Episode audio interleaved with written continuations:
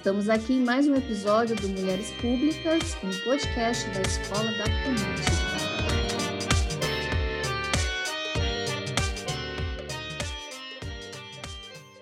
Salve ouvintes, salve Carla, eu sou a Vilma Guiar e nós estamos aqui no podcast Mulheres Públicas. Oi pessoal, oi Vilma. E aí, Vilma, do que vamos falar hoje?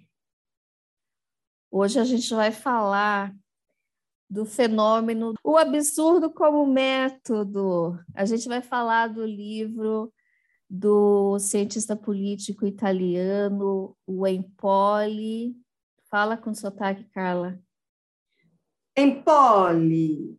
O Empoli, Giuliano Empoli. e, e, tem mão aqui, viu, gente? Tem mãozinha, vocês não estão vendo, mas tem para acentuar aí o caráter italiano do rapaz. Bom, a gente vai falar então do livro Os Engenheiros do Caos, como as fake news e as teorias da conspiração e os algoritmos estão sendo utilizados para disseminar ódio, medo e influenciar eleições. A gente pensou em trazer esse livro para vocês porque ajuda muito a entender por que, que o maldito do Bolsonaro não sai da nossa cabeça. Uhum. É, gente, porque tem questões aí que são ululantes, né? como, é, por exemplo, essa questão da forma de lidar com a pandemia. Vamos lembrar aqui que a Covid está longe de ser a primeira pandemia da história. É, e, portanto, a gente já tem aí um longo conhecimento acumulado de como se lida com uma pandemia. É, mas como isso vira uma questão de opinião vira uma questão de lado político. Mesmo a pandemia, né? É um inferno, tudo é lado político, né? Exatamente, um vírus. Politizaram um vírus. É uma coisa impressionante. É, daqui a pouco vão dizer que o vírus é do PT, que o vírus sai na rua com né, uma estrelinha no peito né? Tamanha a insanidade desse momento. Carla, gente... quem não sabe que o vírus é, é, é da China comunista? Carla, ah, é verdade, quem não sabe? China. Não é PT, é mais do que o PT, é o comunismo internacional, Carlinha. Mais uma vez, o fantasma do comunismo. É, então, se é algo que, que mobiliza mentes e corações dessa gente, é o tal do fantasma do comunismo. Só eles vêm, né? Ai, gente, mas voltando aqui para, para esse sofrimento, para essa sofrência quinzenal, para essa nossa sofrência quinzenal. Né? Quem não está lembrada nessa politização maluca do vírus? O nosso presidente dizendo: quem é de direita toma cloroquina, quem é de esquerda toma tubaína. Uma rima que dá uma boa imagem desse tipo de polarização criada pelo Bolsonaro. Polarização quinta série, né? Porque vamos combinar, rimar cloroquina com tubaína é nível mental da quinta série B, né? Bom, o, o que a gente vai ver aqui, que é o que o Empoli, ele foge desse discurso mais comum, mais fácil, que aponta as fake news, a indústria das fake news, como o único fator de eficiência na comunicação de líderes como o Trump, o Vitor Orbán, da Hungria, é, e do próprio Bolsonaro. Para ele, há métodos muito mais sofisticados em jogo. Tudo bem, exagerei, né? A palavra sofisticada não combina muito com governos dessa gentalha aí. Vamos dizer, então, há métodos, não é uma loucura apenas. Há método. Empole, trata da lógica do absurdo presente nos discursos. Por exemplo, Bolsonaro ir à ONU defender a cloroquina, ai que vergonha, como solução para a pandemia, depois, depois de comprovado que o medicamento não tem eficácia alguma para a doença. Depois de um ano e meio de pandemia também, né? Exatamente. Não começou ontem, né? Um ano e meio de pandemia, milhares de artigos, e a gente é obrigada a passar essa vergonha. Né? Porque, assim, gente, tanto faz tomar cloroquina, cheirar alecrim. Cheirar alecrim é menos perigoso, você não vai gastar dinheiro. É, e você teria saído vivo também se você, de repente, pegou é, a Covid, porque não tem eficácia. Né? Então, ainda expõe, pode expor um grupo de pessoas a risco, enfim, como a gente está vendo por aí. Outro exemplo é ele e o Trump lançarem suspeitas a todo momento sobre as eleições sem apresentar sequer uma prova. Então, o que o, o Empoli vai mostrar é que, é, segundo ele, cada dia nasce uma gafe, uma polêmica, a eclosão de um escândalo. Mal se está comentando esse evento e esse já é eclipsado, já é escondido por outro, numa espiral infinita que catalisa a atenção e satura a cena midiática por trás do absurdo. E aqui nós dizemos, olha, nós não estamos mais aguentando. Todo não. dia tem um absurdo novo, uma bizarrice.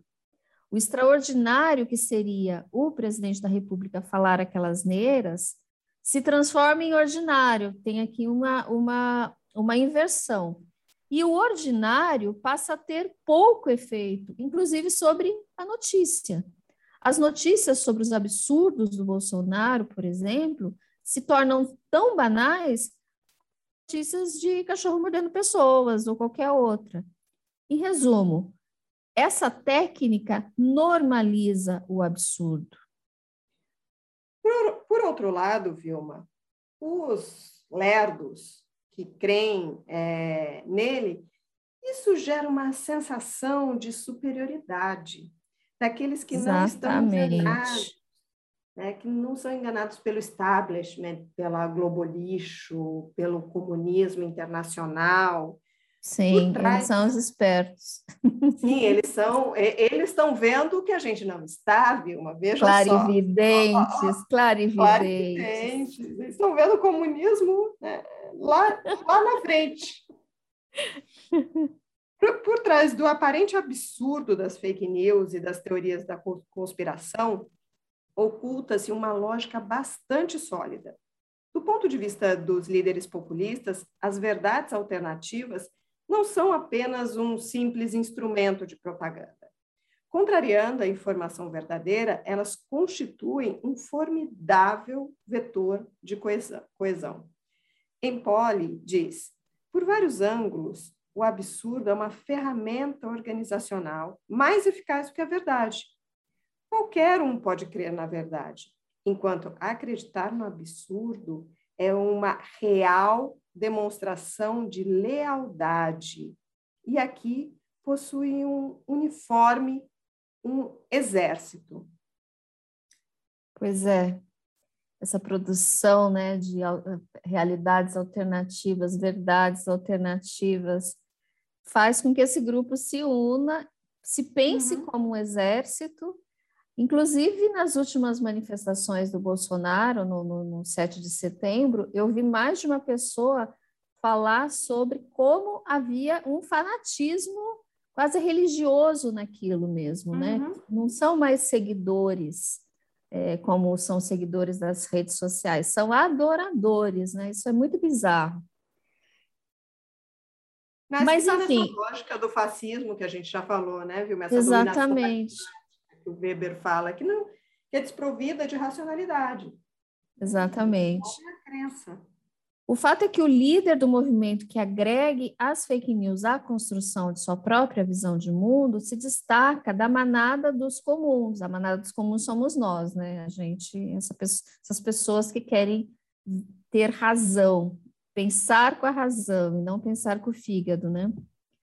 Na Europa e no resto do mundo, as mentiras têm a dianteira, pois são inseridas numa narrativa política, adoro narrativa política, que capta os temores e as aspirações de uma massa crescente do eleitorado, enquanto os fatos é, dos que as combatem inserem-se em um discurso que não é mais tido como crível, porque é aquele discurso comezinho, da racionalidade, na prática, para os adeptos dos populistas, os nossos reais lerdos, a verdade dos fatos, tomados um a um, não conta, O que é verdadeiro é a mensagem em seu conjunto, que corresponde a seus sentimentos e sensações. Por isso que o Bolsonaro pode dizer uma coisa hoje e amanhã dizer o seu contrário, e essas pessoas não demandam dele coerência, né? Uhum, uhum. Ele mesmo sabe que é, quando o seu grupo se sente chateado por uma ação que ele tem, como a questão, a cartinha lá do Temer, é, em três dias ele consegue reverter. E ele consegue. Exatamente, exatamente. Na lógica antissistêmica de Bolsonaro, o escárnio acaba dissolvendo as hierarquias, como define é, no, como é definido no livro Engenheiros do Caos. Nada mais devastador que o impertinente. Aos olhos do populista, um estado festivo, o progressista é um pedante com um mindinho empinado, dizendo para ele sempre, querendo dizer para ele sempre o que é certo e o que é errado. Escreve em Poli. No livro, no livro Milos Yiannopoulos, que trabalhou no site de, da, de direita americana, o Breitbart, é, provoca a incapacidade da oposição a esses líderes de responder ao humor debochado dos adversários de acordo com, esses, com esse Milos, né? É por isso que a esquerda é tão infeliz. Ela não tem a menor tendência à comédia e à celebração. É coisa que aqui é, a antropóloga Isabela Calil também já mostrou nos seus estudos, né? Essa questão do humor com essa extrema direita, como eles conseguiram mobilizar e usar isso. Eles são trolls, né? Eles pegaram uhum. aquela figura da internet do cara que está lá basicamente zoando com tudo e encarnaram. Eles são os palhaços que acham que são muito livres, muito são espíritos livres, é, seguindo alguém como Bolsonaro, que é pura ressentimento, pura coisa regressiva, e eles que são os livres. Pura falta de psicanálise. Bom, para esse público que hoje apoia governos de, é, com discursos antissistema e antipolítica, a imprensa tradicional acaba virando alvo e a internet passa a, ter, a, a ser tida como sinônimo de participação. Desde que assumiu, por exemplo, Bolsonaro transformou em rotina atacar jornalistas e elogiar a mídia, que o apoia apenas, como ressaltou quando houve a operação da Polícia Federal contra blogueiros bolsonaristas.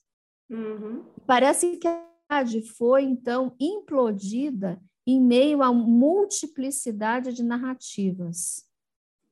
Os algoritmos, né, mais uma citação aqui do, do livro, os algoritmos dão a cada indivíduo a impressão de estar no coração de um levante histórico e de que, enfim, ele será o ator de uma história que ele achava que estava condenado a suportar passivamente como figurante. Fecha aspas aí. Agora ele é parte de um todo que pensa as mesmas besteiras do que ele, aqui digo eu de forma muito menos sofisticada, longe de, então de ter essa né, sofisticação do nosso autor, eu digo, a internet é ótima, maravilhosa, mas ajudou os lerdos, imbecis e, porventura, muitas vezes, mau caráteres se encontrarem. Como diz o As falas. Humberto, Humberto Eco, né? Que a internet juntou os imbecis todos, né? Nossa, agora eles acham que tem, fazem parte, de fato, né, de um grupo que eles eram incompreendidos e agora eles encontraram um grupo que os compreende. Vai pois ler. É. pois é. Tonta. Não, eu sempre penso nisso. Antes da internet, o tio do pavê, que era o seu tio de verdade, ele uhum estava lá vendo o Jornal Nacional, conversando com o William Bonner, e falava os absurdos, que o bandido boi, bandido morto, que, que os negros têm que se foder mesmo, né? que esses caras são gays, e, bom, enfim, falava todo o rosário, e esse ficava ali na sala né, da casa dele, o espectador provavelmente eram os filhos e a mulher apenas, ou você que ia lá visitar o seu querido tio. A internet fez com que esse cara, e essas caras também, porque tem mulher que também é a mesma coisa, ganhasse o ribalta, né? A ribalta. Uhum. E agora eles vão na Paulista e se sentem assim os protagonistas da história, são eles que movem a história. Exato, e porque também essa gente, né, Vilma, estava se sentindo é, muito desvalorizada. Né? Uma parcela dessas pessoas estavam se sentindo assim, porque falava essas besteiras, mas daí, de repente, os filhos começaram a falar: pai, para de falar besteira, para de falar bobagem. Então, isso também acabou movendo, move um tanto essas pessoas, né? Essa ideia de que ele estava sendo cerceado da sua liberdade de falar bobagem. É, não é... falar, pensar, agir, né? É, Enfim, exatamente. mas o, o Bolsonaro, né, voltando aqui para nossa para nossa vaca, o Bolsonaro ele, ele age segundo essa lógica, né, de, de, de criar esse caos absurdo que mobiliza todo mundo e no final ninguém cobra dele racionalidade, ninguém cobra dele é, coerência. Ele tem, por exemplo, agendas muito setorizadas é, em que faz ações para agradar um determinado público, né? a gente pode pensar em evangélicos, policiais, caminhoneiros, é, e por outro lado, mesmo que, essas, mesmo que esses grupos não convirjam, por exemplo, igreja não é muito afim de legalização de jogo, é, e talvez não seja também muito afim de liberação de arma. E talvez o povo das armas nem seja tão religioso assim. E por uhum. aí vai.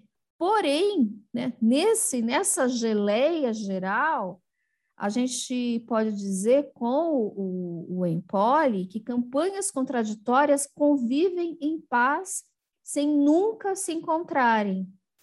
É, numa clara demonstração de que não há, por parte dessas bases, uma cobrança, então, disso que a gente sempre é, via antes que as pessoas cobravam das suas lideranças, que era coerência. Uhum. Segundo esse cientista político, é nesse ambiente que os extremos conseguem ganhar protagonismo nas disputas eleitorais. Ficou para trás, portanto, o tradicional lema do marketing político que ganha quem ocupa o centro da arena política. O jogo não consiste mais em unir pessoas por um denominador comum, diz ele, mas, ao contrário, inflamar as paixões do maior número possível de grupelhos para, para em seguida, adicioná-los mesmo à revelia. Para conquistar uma maioria, eles não vão convergir para o centro, e sim unir-se aos extremos. Então, é isso que nós temos, ou se não, esse autoritário falastrão incompetente, ou se não, a gente pode ter o comunismo. pois é. O fato é que é preciso, a lógica é dividir para governar, dividir uhum. para conquistar e governar. Né? Quanto mais dividido, quanto mais polarizado, mais fácil é. Por isso que essa coisa de terceira via no Brasil não tem muita chance, né, Carlinha? Porque não. o que a, a, lógica que está inserida no nosso, nosso jogo político atualmente é justamente essa da, da dos extremos, das posições polarizadas. Uma terceira via é, está, portanto, fadada ao fracasso. Enquanto, né, enquanto isso, a gente, a gente espera que tenha ficado mais ou menos claro qual é a, a ideia aí apresentada no, nesse livro, que a gente acha que fala muita coisa sobre ajuda a compreender né, o momento em que a gente está vivendo. Enquanto isso, a gente vai esperando que o Bolsonaro vá embora e se torne o passado. Só isso. Foi tarde. Foi tarde, mas lembrando vocês sempre que este é o seu país.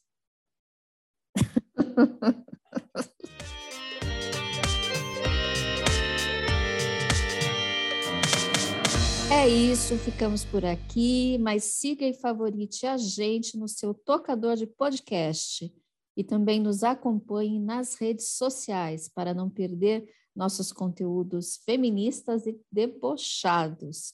Estamos no Instagram e no Twitter. Procure lá Mulheres Públicas Podcast. Roteiro, produção e apresentação de Carla Gobo e Vilma Guiar. Nossa música tema é da banda Fole Baixo. A edição de som é de Ata Hosting. Até a próxima!